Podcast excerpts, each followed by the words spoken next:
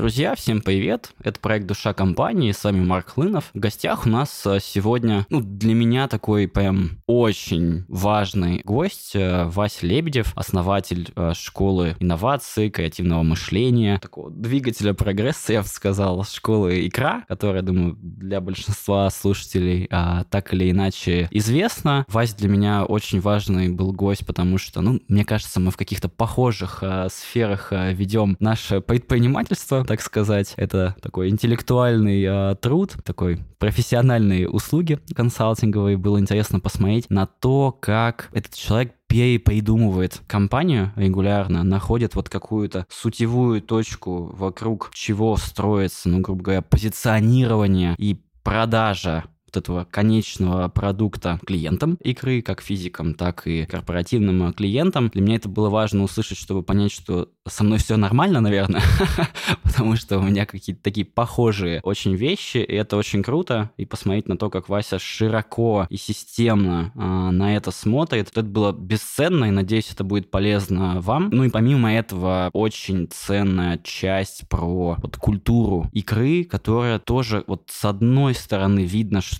строилась прям эволюционно, шаг за шагом, как Вася говорит, такой вот лес, а с другой стороны, видно в этом осознанное такое прям а, движение, такое конструирование реальности, мне кажется, вот, ну, какое вот это, вот это искажение, да, о котором вот говорили про Джобса, оно, мне кажется, прям отчетливо видно, и это прям здорово, ну, и то, как а, ценности у ребят в ВКС сформулированы, ну, для меня это, наверное, такой один из а, лучших примеров, которые я видел, слышал, вот, а изучал я их прям очень долго в попытках найти что-то мне близкое, вот, и у игры, мне кажется, это очень близко и прям неотделимо от позиционирования, от э, бизнеса, да, то есть не какие-то пустые слова, а то, на что опирается компания. Слушайте, вот, правда, наслаждайтесь тоже мышлением э, Васи, потому что, мне кажется, вот то, как он э, мыслит, уже это очень ценно в интервью, и думаю, что-то пригодится из того, что он рассказывает про игру. Поехали. Василий, привет. Спасибо, что заглянул в гости. Здравствуй, Марк. Спасибо тебе. Смотри, давай начнем с простой вещи, которую я, мне кажется, предлагал еще на таком предварительном интервью, э, рассказать про то, что такое игра сейчас, потому что вот даже я такой фанат немножечко твоей компании, слабо представляю сейчас, вот чем занимаетесь. Вот если бы ответил на такие простые вопросы, что делаете и зачем вообще все это, это будет, наверное, хорошая точка для старта. Марк, все очень просто. Икра продает прогресс. Мы сейчас занимаемся тем, что в компаниях выстраиваем, э, в межгалактических разных компаниях в основном, выстраиваем э, все инновационные процессы. От э, нулевой стадии, когда просто появляется замысел, или даже когда еще замысла нет, но компания очень хотела бы, чтобы замыслы появлялись, вплоть до пилотирования продукта. Вот весь этот цикл и все вопросы на этом пути мы решаем. Смотри, а получается, это история про то, что вы, получается, консультанты больше даже, да? Ну, то есть не обучение это больше, да, а некое такое сопровождение клиента и внедрение вот процесса. Вот можешь про это рассказать? Потому что кажется, что это же школа инноваций игры. Я знаю, что вот мы запускали с тобой курс, да, там по креативу и дальше, и дальше, и дальше. Сейчас кажется, что немножко про другое. Конечно, мы по-прежнему учим, и мы все еще школа инноваций. Наша главная фишка заключается в том, что мы как раз-таки приходим в компанию не для того, чтобы подсадить ее на иглу своего консультирования и бесконечно фоллоуапить э, продукты, а мы все-таки делаем так, чтобы компания сама научилась это делать. Мы учим людей, мы учим команду, мы учим топ-менеджмент, самих создавать новые продукты, самих создавать инновационную культуру, самих рекрутировать себе инновационные кадры. То есть э, для меня и для всей моей команды кураторов, э, методистов, специалистов внутри игры критически важно чтобы появился мир, где каждая личность инноватор. И мы все еще учим, мы все еще запускаем программы по креативным методикам, мы все еще помогаем людям самим изобретать, создавать, внедрять. И э, наш главный social impact э, как раз-таки в том, чтобы люди вокруг нас становились инноваторами, понимаешь? Вот, мы все еще про человека, мы всегда были и будем про человека. И на самом деле текущее состояние развития ИКРЫ, оно очень логичная, она очень органичная. Мы просто вырывались постепенно и развивались из э, курсов по digital-рекламе в курсы рекламы, в школу коммуникации, в школу креативного мышления. и докатились до школы инноваций. Мы каждый раз смотрели а что является соседними системами, соседними процессами, какие еще продукты нужны, чтобы все инновации случались. И мне кажется, что впереди нас ждут еще более серьезные открытия и расширения. Вот. И, э, конечно же, конечно же, Марк, ядром все еще часто являются креативные методологии, подходы, Поэтому мы не просто школа инноваций, а мы школа инноваций и креативного мышления. Креативное мышление – это ядро любых инноваций. Я помню, ты как раз рассказывал, что был такой вот процесс эволюции, что вот, мол, сначала вы были про рекламу, потом про креатив, потом про инновации, по-моему, и вот э, сейчас это мышление. Вот какие-то такие, по-моему, четыре слова были. Вот правильно я писал, да, вот э, эволюцию такую? Ну, digital реклама, реклама, коммуникации, мышление, инновация. ага, ага. Если очень грубо сказать, да, вот, вот знаешь, в каком-то там а, одном паре предложений, то вы, получается, учите людей как бы мыслить вот по-другому, да, то есть там системно, стратегически, креативно, вот, в общем, чтобы что-то создавать, вот если очень грубо но, Марк, понимаешь, что это инструмент. Если раньше это была цель мыслить, чтобы создавать что-то, то теперь это всего лишь инструмент. Мышление – это и инструмент прогресса. То есть это часть, понимаешь, прогресса. Помимо того, что есть человек с мышлением, есть еще бизнес-процессы инновационные, есть э, инфраструктура, обслуживающая инновации. Есть очень много сопутствующих вещей. Есть э, психология креатива,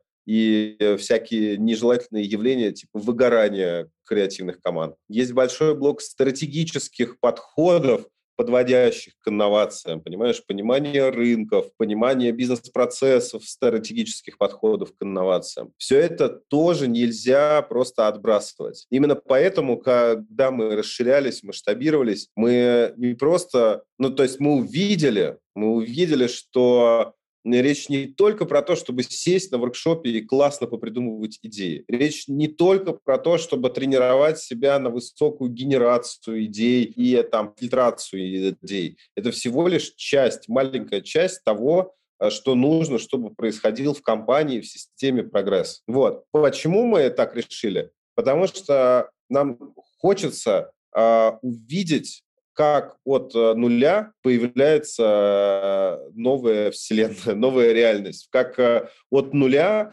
появляются новые серьезные сдвиги в системах, как э, развиваются эти системы, как меняются государства, как меняются индустрии. Хочется видеть свое влияние через прогресс. Вот. И это самая новая высота, на которую мы забираемся. Вот. Со всем нашим багажом, конечно же, педагогического дизайна, а, креативных методологий, стратегических подходов. Все то, что мы годами наращивали, оно никуда не девается. Просто это, как знаешь, э, мы лезли, мне кажется, на холм, э, очень важный и значимый для нас. А когда залезли на холм и увидели горизонт, то мы увидели, что есть еще и Эверест, на который теперь нам предстоит забраться. Вот, и мы туда забираемся вместе, командой, дружно.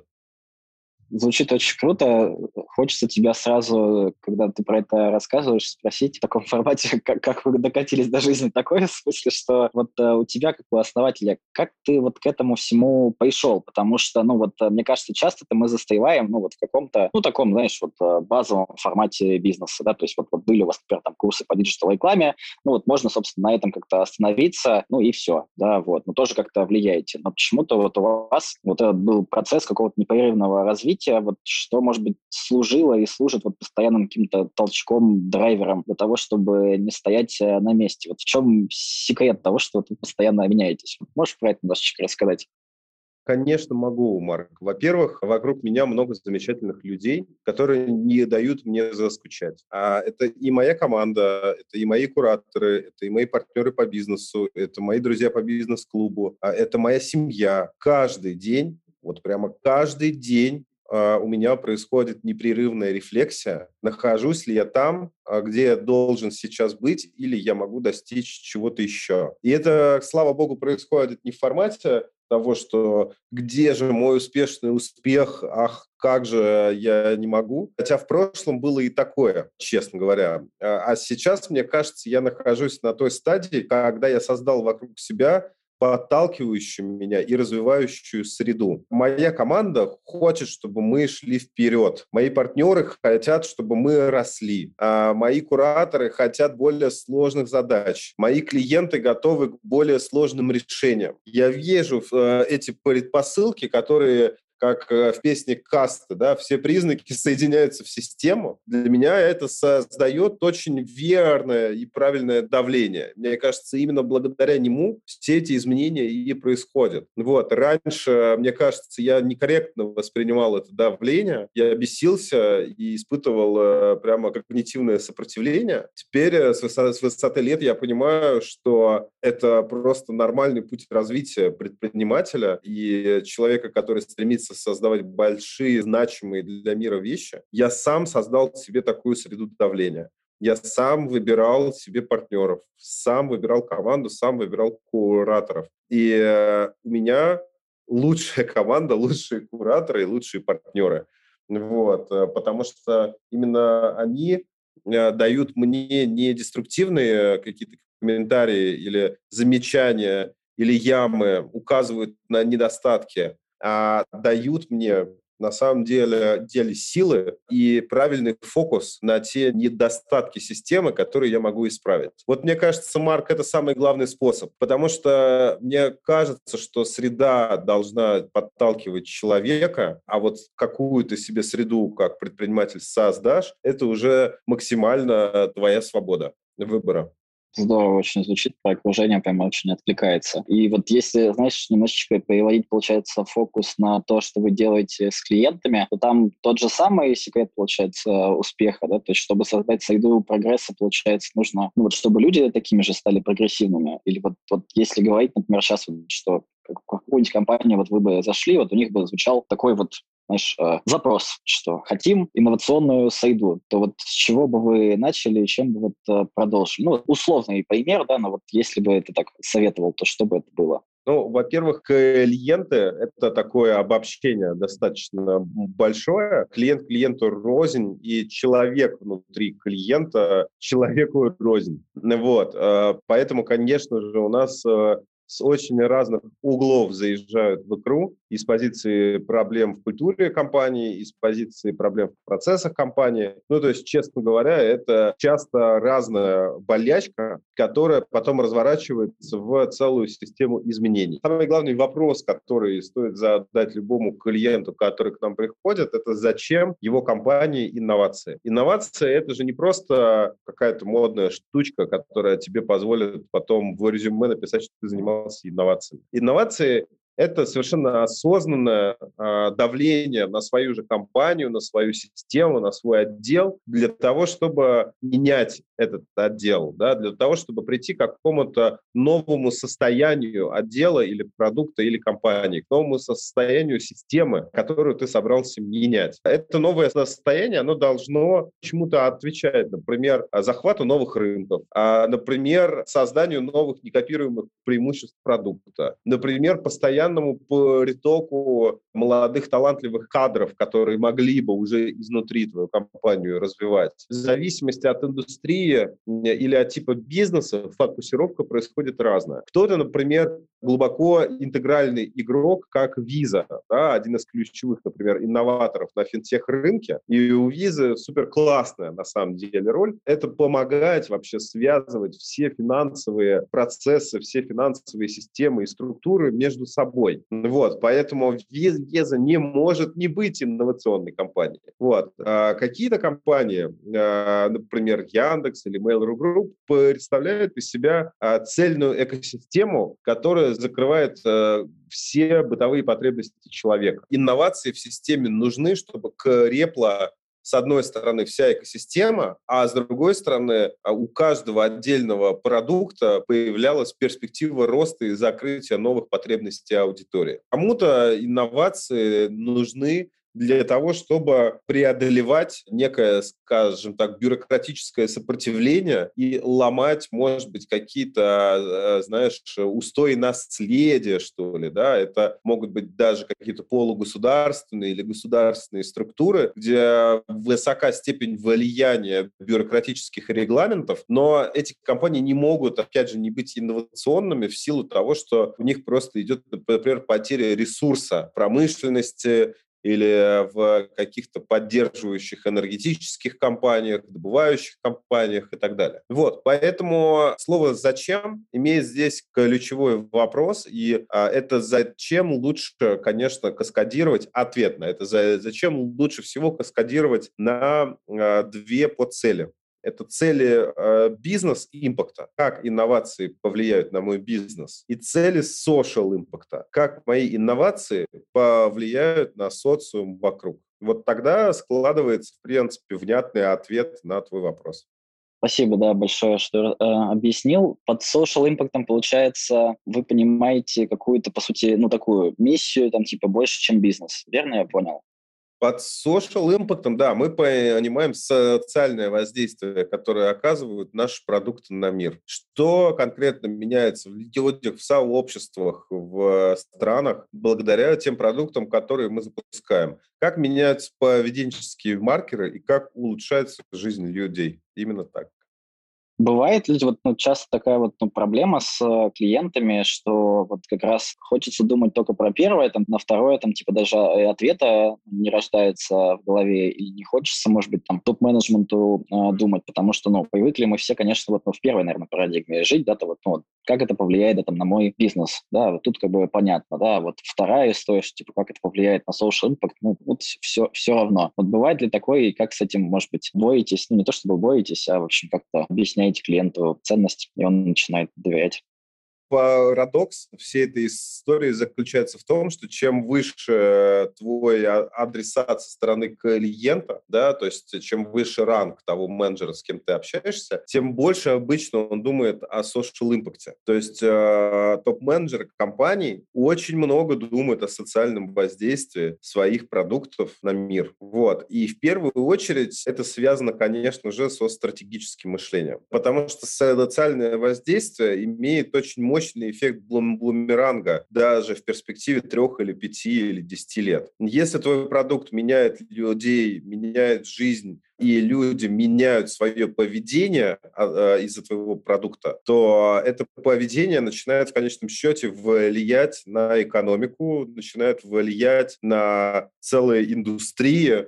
на подходы к использованию твоих продуктов, и у тебя получается уже замкнутый цикл, как social impact влияет на бизнес impact, понимаешь? Поэтому если ты привносишь новую ценность своим продуктам, к примеру, ты э, разрабатываешь да, какую-то цифровую платформу, ты привносишь новую ценность в жизнь человека, он начинает по-новому жить, делать свою работу, благодаря этому работа становится интересней, благодаря этому компаниям меньше приходится тратить ресурса на выгорание, и э, к тебе больше приходят людей на твою же цифровую платформу. То есть это всегда про замкнутый цикл. И то же самое, Марк, годится и в обратную сторону. Если ты ухудшаешь жизнь людей своим продуктом, то в конечном счете ухудшится и твоя жизнь, потому что это все про циклы воздействия из социума на бизнес. Понял, да, круто. Очень, очень просто объяснил. Я, знаешь, еще пока вот э, ты рассказывал пример визы, зацепился такую э, мысль, но пришла почему-то, что ты так этот просто кейс так э, живо э, рассказывал, что вот э, как будто бы у визы нет вариантов не развиваться, да, то есть э, не быть инновационными, потому что у них, по сути, это заложено в их, скажем, позицию на рынке. Да, вот я подумал про икру, что у вас, по сути, точно такая же история, что ну, как бы, очень странно было бы, если бы вы сами да, там были бы не инновационными, и здорово как будто бы вот э, на рынке искать то место компании, да, а, особенно вот с такими собственниками, которым, ну, не сидится на месте, где, в общем, ну, не развиваться невозможно. Вот, знаешь, у меня вот такая вот мысль какая-то появилась, очень интересно. То есть как будто бы в зависимости от э, позиции на рынке можно быть более или менее инновационным. Вот правильно я вот понял, или С одной стороны, да, ты прав, и индустрии, конечно же, имеют предрасположенность э, к изменению системы. Какие-то индустрии больше, какие-то меньше. Вот. Это то, что мы сейчас наблюдаем, да, и недаром а, там продукты и целые э, рынки они сегментируются там как commodity рынок, например, да. Скорее всего, если система на этом рынке устаканилась, если сейчас в рамках того или иного рынка просто происходит выкачивание ресурса, э, то инновации с, бо- с большей вероятностью будут блокироваться, вот, э, нежели наоборот. Если это молодые рынки, э, ну, например, цифровые, IT-рынки, финтех-рынки, эдтех-рынки, Э, биотех-рынке на самом деле, то, конечно, инвестиции в инновации, инвестиции в инновации, в инновационные компании более охотно производятся. А там, где у тебя происходят большие инвестиции в неокр, разработку и поиск э, гипотез, то там у тебя и выхлопу больше. То есть у тебя получается, что сама экономика да, вот э, этой индустрии, она тебя подталкивает к тому, чтобы эти инновационные продукты и форматы придумывать. Я думаю, что логика именно такая. Хочется немножечко тему переключить, поговорить про ценности игры, вот, э, потому что, я помню, мне скинули статью перед э, ну, вот интервью, я такой прочитал, такой думаю, о, интересно, а, очень концепция, вот про лес как раз-таки, немножко да. тоже вот про окружение, и вот хочется тебя, наверное, для начала вообще спросить, как они появились, почему именно такие, да, то есть вот почему вот есть такие вот четыре метаценности, там под ними подценности, вот, вот почему так, а не так, хочется немножко, знаешь, что вот погрузиться в твое, это, в твое мышление, да, то есть вот как вы это создавали, да, и вот и пришли именно к этому, вот, ну, процесс, да, то есть вот результат такой, как есть, да, то есть, ну, может каждый прочитать, а вот что под этим скрывалось, да, и вот почему их вообще решили, может быть, даже и сформулировать? Смотри, Марк, логика такая. Э, в целом, конечно, инновационность, вообще инновация, они у тебя развиваются в определенной среде. Нет лучшей среды, чем природа, потому что природа, она уже априори создала для тебя как э, такой Майнкрафт, только бесконечно и многократно больше множество возможностей для комбинаций всех ее живых и неживых организмов. Исходя из этой парадигмы, если ты хочешь понять, как нужно развиваться, посмотри на развитие любой а, природной экосистемы. То есть вот хочешь понять, что делать дальше, посмотри просто на мир вокруг себя. Это если коротко. Мы очень мало обращаем внимание на то, как устроен мир вокруг нас. Мы, как люди, постоянно себя объективизируем относительно окружающего мира. Мы очень редко входим в поток и сопряжение с теми вещами, да, да, даже не вещами, это плохое слово, а с теми явлениями, которые нас с тобой окружают, с океаном, с горами, лесом, с полем, со всеми этими окружающими нас с тобой природными явлениями. И если мы начнем это делать, если мы начнем смотреть, как между собой вещи вза взаимосвязаны, как они из года в год, из столетия в столетие меняются, то мы с тобой обнаружим, что нет ничего более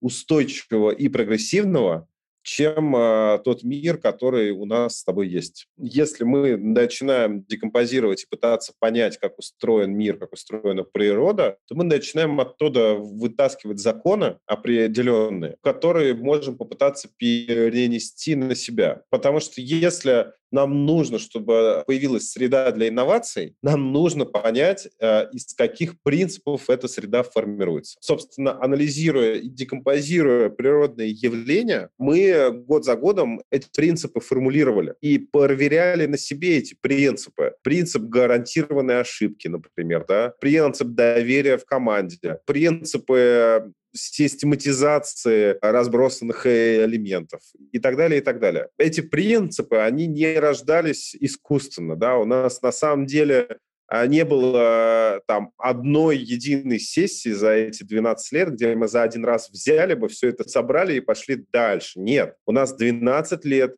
шаг за шагом эти вещи появлялись созвучно тому, как менялась икра. Ценности икры, они очень простые, они взяты из природы, они взяты из леса, понимаешь? Потому что мы любопытно, и э, любопытство – это путь к развитию, это путь к игре, это путь к совершению ошибок. Любопытство – это азарт, космическое, хаотическое стремление познать э, все вокруг себя. Вот мне кажется, что э, любопытство – это главный источник энергии для очень-очень многих вещей, в том числе и, конечно же, для креативного мышления и для инноваций. Если мы с тобой говорим про то, что мы хотим чуть-чуть э, любопытством управлять, если мы говорим про то, что нам необходимо, чтобы вещи были взаимосвязаны, чтобы э, ритмика у вещей совпадала, и чтобы разные элементы друг друга поддерживали, нам необходимо искать системные связи. Нам необходимо понимать, как разные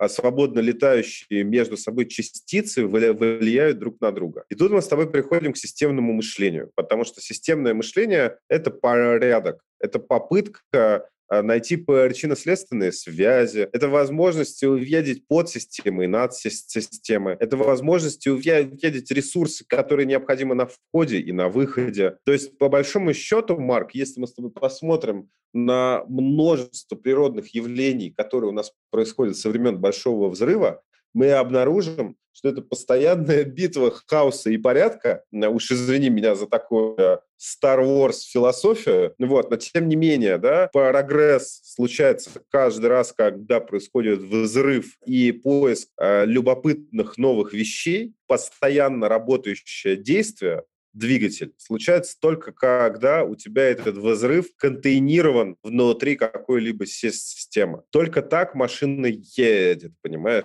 Только так у тебя а, появляется системное креативное мышление. Там, где взрывы имеют предсказуемую, упорядоченную последовательность. И иногда, конечно, нужно давать волю буйству фантазии, создавать подходы, которые возбуждают эту энергию азарта, создают постоянный приток энергии к креатива. Креатив, он не может быть э, предсказан, понимаешь? Он не должен быть предсказан. Вот. И я как человек, который 12 лет этой темой занимаюсь, в том числе и внутри своей семьи, для своего сына, я все-таки склоняюсь к тому, что, конечно, надо любить и восторгаться той э, хаотической энергии, которая рождается в креативе. А с другой стороны, как человек, который занимается созданием инновационных процессов, я понимаю, что бизнес э, или какой-то системный прогресс возможен только если ты понимаешь, что ты делаешь. И а, в какой момент тебе вот этот двигатель необходимо активизировать, понимаешь? Поэтому любопытство и системное мышление, на мой взгляд, это две необходимые ценности для такой компании, как икра. Но только так мы можем понимать вообще, что мы делаем через эти две ценности. Третья ценность, э, конечно же, она говорит нам о том, что экосистема всегда выстраивается вокруг множества элементов, где эти, эти элементы друг друга поддерживают, и нету лишних звеньев в цепи. Это нас приводит с тобой к очень такой понятной и прозрачной ценности, как команда. Я считаю, что инновационную среду, прогресс, инновации невозможно долго делать в одиночку. Инновации – это всегда командная игра это всегда множество разных психотипов, множество разных людей с разными совершенно суперсилами. И э, именно поэтому команда как ценность и в игре, и ценность, которую мы несем всем компаниям, с которыми мы работаем, вот уже там 12 лет ключевая ценность. Ну и наконец, история, это история про доверие. Это очень хорошая штука, это самая молодая ценность игры, ей всего 4 года. С доверием штука такая. На самом деле инновационная среда очень плохо поддается контролю как бы это странно ни звучало. Если ты посмотришь на развивающуюся систему и попытаешься контролировать развитие каждого из элементов подсистем, ты в какой-то момент начнешь сходить с ума, потому что ты обнаружишь, что подсистемы развиваются не обязательно так, как ты этого ждешь или пытаешься всем насадить. Ты можешь быть прекрасным лидером, ментором, наставником. Ты можешь для каждого человека сделать индивидуальный план развития. Но все равно каждый член экосистемы, в том числе и леса, будет развиваться своим способом. Он будет учитывать, конечно, весь окружающий его контекст. Он будет понимать э, и брать в расчет окружающие его явления. Но у, у леса нету директора. Понимаешь, в чем фишка, Марк? У леса нету руководителя. В лесу все друг другу доверяют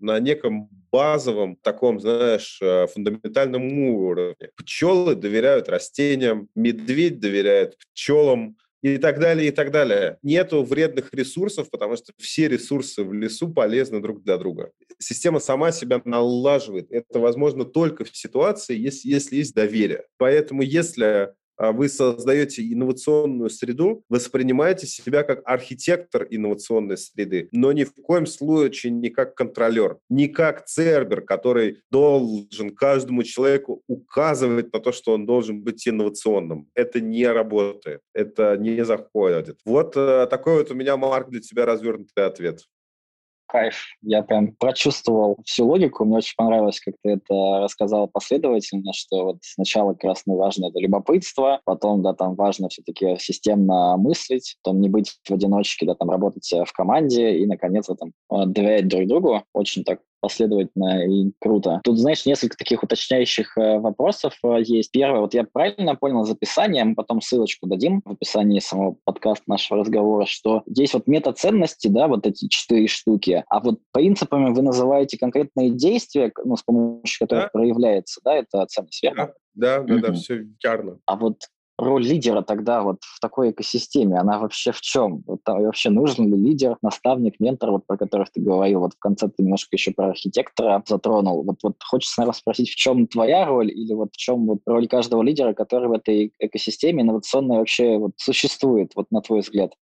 Смотри, я думаю, что лидеры бывают самые разные, исходя из э, психотипа лидера, и цели могут быть разные. Я буду, буду оперировать своим сугубо личным мнением. Я думаю, что моя цель э, как лидера заключает их несколько. Первое – помогать каждому э, э человеку внутри своей компании смотреть на себя, внутри э, системы. То есть чем больше я обеспечиваю связи между, точнее так, чем больше я обеспечиваю связи человека с самим собой для начала, тем лучше он понимает свое сопряжение с системой. Это первая цель лидера. Вторая цель лидера – это, конечно же, сопрягать личные цели каждого человека с целями системы. Не навязывать их, не писать за него план по KPI, а показать, куда ты хотел бы развивать свою систему и спросить у человека, как он сопрягается с развитием этой системы. Вот. А человек не воспринимает навязанные кем-то другим цели. Все цели должны быть всегда описаны им самим. Иначе им уже начинают просто управлять,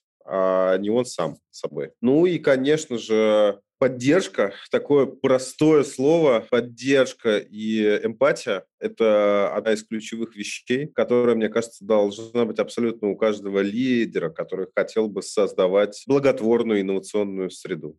Ну вот как-то так хочется, чтобы все это услышали. Ну, получается, что как бы помочь э, себя лучше узнать, да, понять, найти себе в этой экосистеме, по сути, роль ну, самому, да, то есть, да, хочу быть медведем или пчелкой, да, вот, как бы самому с этим разобраться, а ты просто, ну, помогаешь, да, вот, да. и вот, ну, поддерживать человека на этом пути. Но как будто бы вот пока ты это говорил, ты упомянул еще четвертую а, историю, что все-таки твоя, получается, еще задача это, ну, сформировать, да, там, и постоянно как бы доформировать на некое такое видение, куда вы идете все-таки. Да. Вот ну, есть такая еще история, да? Вот хочется тут понять, а вот в ИКЕ как это устроено? То есть вот ну, можно разными это словами называть, видением, стратегией, планом действий, там вот э, чем угодно. Но, в общем, вот про эту вот картинку, к которой вы идете, как она формируется? Она формируется тобой э, или топ топовой командой, или всей командой. Вот хочется понять, как это у вас устроено внутри, по-любому что-то интересное. Она у нас формируется всей командой. У нас есть такая история, как ежегодная стратсессия, есть серия командных сессий, квартальных, где разные тим-лиды разных юнитов э, сопрягают цели игры со э, целями своих отдельных команд. Вот. А в целом игра разделена на три таких больших и значимых блока. Это сервисное ядро, это все те команды, которые помогают, собственно, обслуживать экосистему игры. Второе это продуктовый сад, да, это аналог продуктовой фабрики, но слово «фабрика» нас бесит, поэтому мы используем слово «сад». И исходя из этой метафоры, продукты произрастают внутри нашего продуктового сада, они ездят по, по конвейеру. И третья сущность внутри икры – это партнерская группа. Это партнеры, которые у нас работают на крупных аккаунтах и помогают как раз э, доносить ценность самых разных продуктов в самых разных комбинациях до наших клиентов. Вот такая структура структура, такая архитектура, сервисы, продукты, партнеры, она, собственно, позволяет системе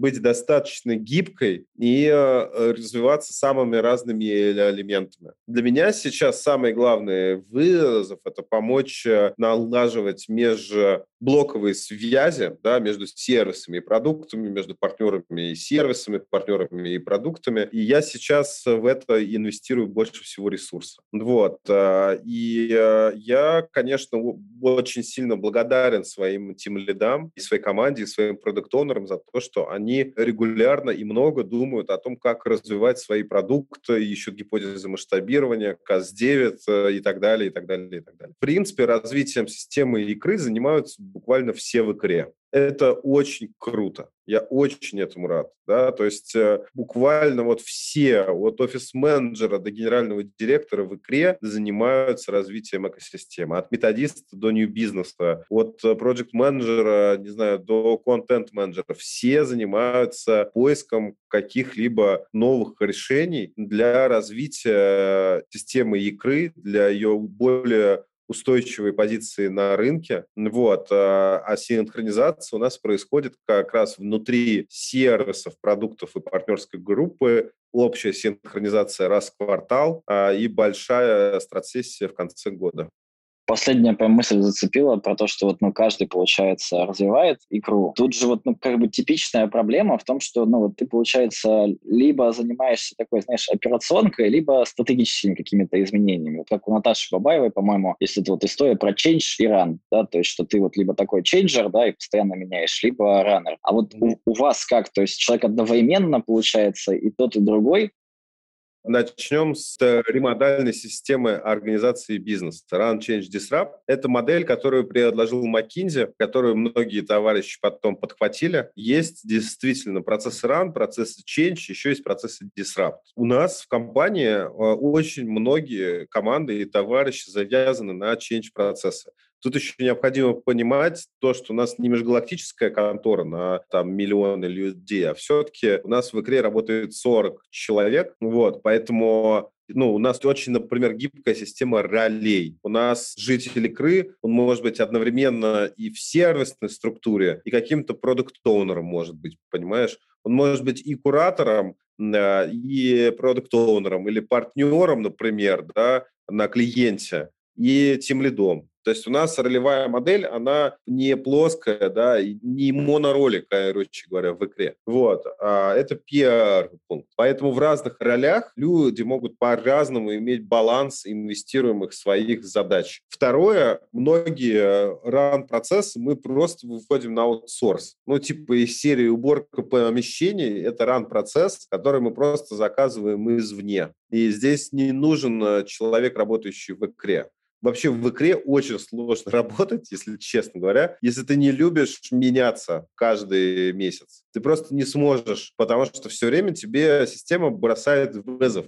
Как оптимизировать работу, как изменить подход, как отреагировать на контекст, как решить изобретательскую задачу, там, такую-сякую. Просто не сможешь. Вот. Поэтому скорее всего, в игре каждый человек, он уже обладает базовым комплектом инноватора, понимаешь, с применением разных техник, методологий, подходов. Нас все владеют основами проектного управления, работают по спринтовым моделям, у всех есть свои канбаны бесконечные, есть система OKR в икре. Ну, то есть это все просто базовый пакет, как бы он уже в, в основе. Если, если у тебя цель прийти, спокойно сесть и просто делать свою работу из месяца в месяц, это просто не в икру надо идти, а в какое-то другое место. Вот и все.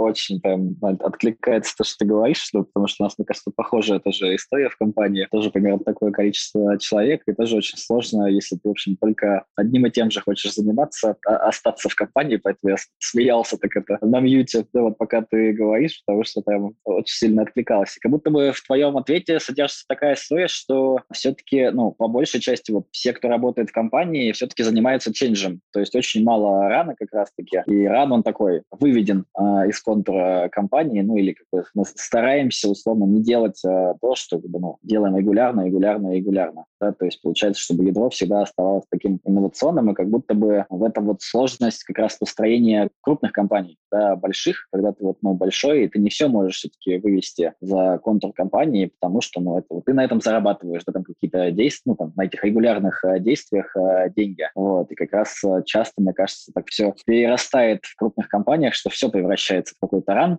вот, и этого ченджа очень э, в итоге происходит. И вот э, тут и появляетесь вы как раз-таки для клиентов вот, э, и помогаете им все-таки поменяться, да, чтобы вот этот change и появился по итогу в компании, как какая-то, не знаю, может быть, выделенная команда или вот э, как пример с ролями, тоже вот у нас точно такой же формат, что тебе не обязательно быть в такой монороли, да, то есть вот разные инструменты искать, чтобы этот, ну, по сути, эти инновации прогресс э, появлялся. Вот, но пока ты вот только в этом ране, то ничего не получится. Вот вопрос, наверное, знаешь, который хочется задать, это вот если мы говорим про крупную компанию. Ну, допустим, ты не знаю, Сбербанк а, или там Ростелеком а, или даже IT какая-то компания, там, например, там IBS, а, там аутсорсер такой, да, там IT там всяких там процессов, автоматизации и так далее, то вот какой лучше баланс а, найти? То есть как это сделать, чтобы, например, там ченджем занимались изменениями как бы отдельные а, люди или чтобы все понемножку занимались? Вот, вот что про это думаешь?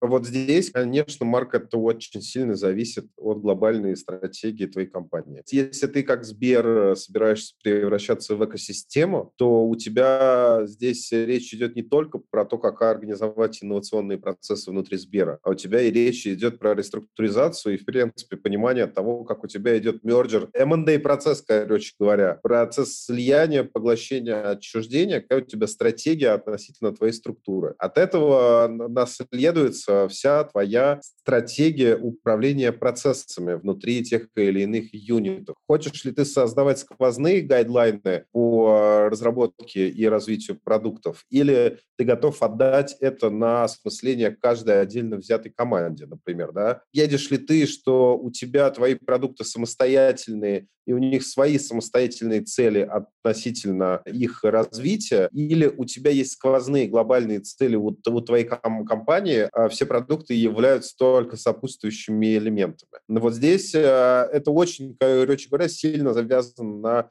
твою э, стратегию масштабирования самого бизнеса и оргструктурную модель. Это первый ответ. Второй ответ – это, конечно, сильно завязано с культурой э, внутри твоего коллектива. Чаще всего это определенная легаси, да, наследие того или иного бизнеса или индустрии, в которой ты находишься. Являешься ли ты глубоко забюрократизированной промышленной компанией, где инновации тебе нужны сейчас, чтобы менять, например, операционные процессы или улучшать повышать скорость производства на заводе, да, и тогда у тебя твои, например, э, инновационные решения они не сильно зависят от человеческого фактора, да, и ты скорее начинаешь искать изобретательство в инженерии. Это одна плоскость развития, например. А вторая плоскость развития, если твой бизнес сейчас сильно зависит от того, насколько крепкая у тебя становится коммуникация. Тогда появляются такие штуки, как in-house команды, например, креативные. И э, это совсем другая песня, потому что это другие люди. Это копирайтеры, арт-директора, это люди, которые очень плохо приобщаются к жесткой корпоративной культуре. И некоторые компании их выносят, например, отдельными просто офисами или иногда отдельными суббрендами, понимаешь, чтобы они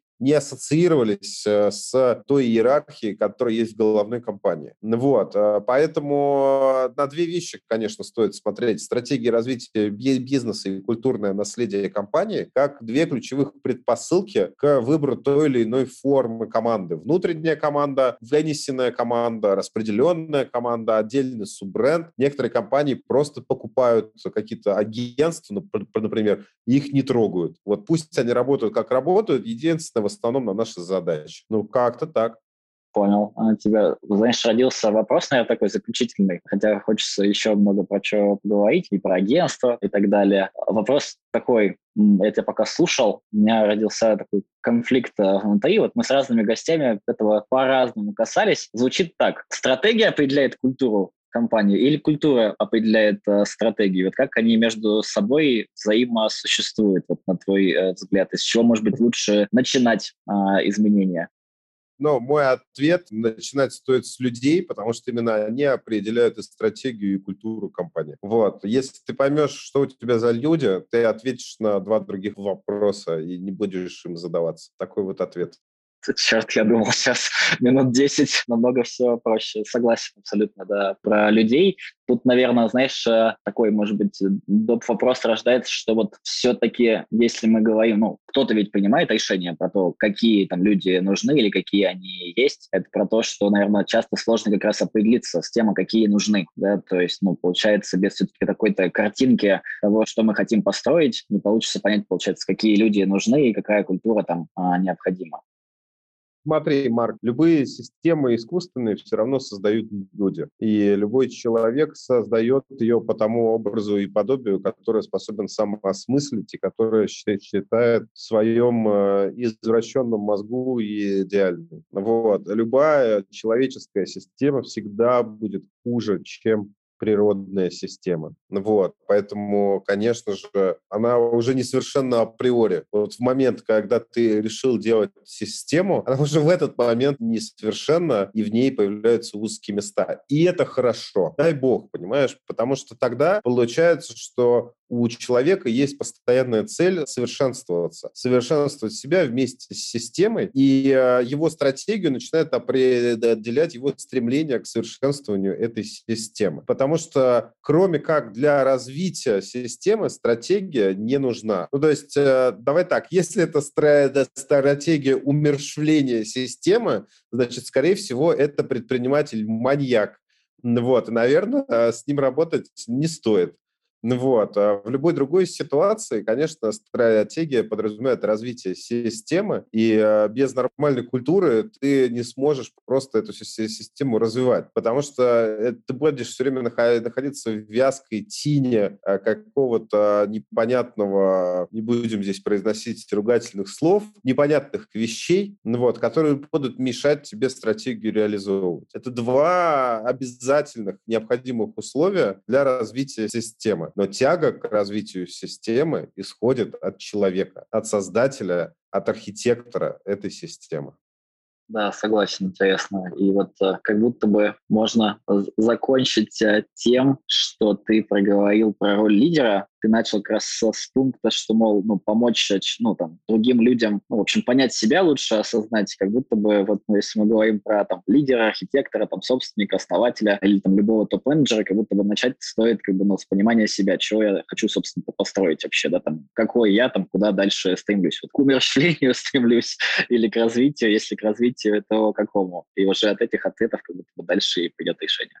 Ну, мне кажется, это как будто бы чуть ли не самый главный вопрос, Марк, для всего. Да, да. Ну, просто он очень сложный, мне кажется. Очень тяжело там это вообще про себя что-то понимать, разбираться со своими хотелками и так далее. И мы вот с разными гостями по-разному про это говорили. И с тобой вот даже к этому в итоге так, ну, пришли какой-то, знаешь, как конечной точки, да, с чего все начинается. Все равно все начинается, ну, получается, с человека, который это все и уже дальше развивает, откуда вот этот поток исходный и вытекает. Круто. Угу. Спасибо тебе. Все, Марк, спасибо тебе большое за такой интересный, классный разговор сегодня.